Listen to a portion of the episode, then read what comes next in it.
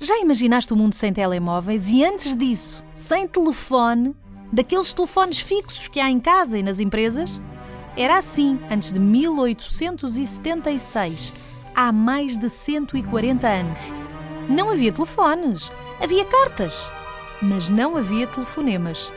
Foi nesse ano que o escocês Alexander Graham Bell fez com que as distâncias ficassem mais curtas entre as pessoas.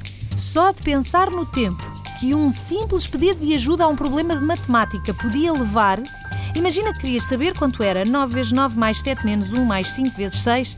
Ah, querias perguntar a alguém, os teus pais não sabiam e o alguém mais próximo vivia a dias de viagem no interior de um país com casas muito isoladas.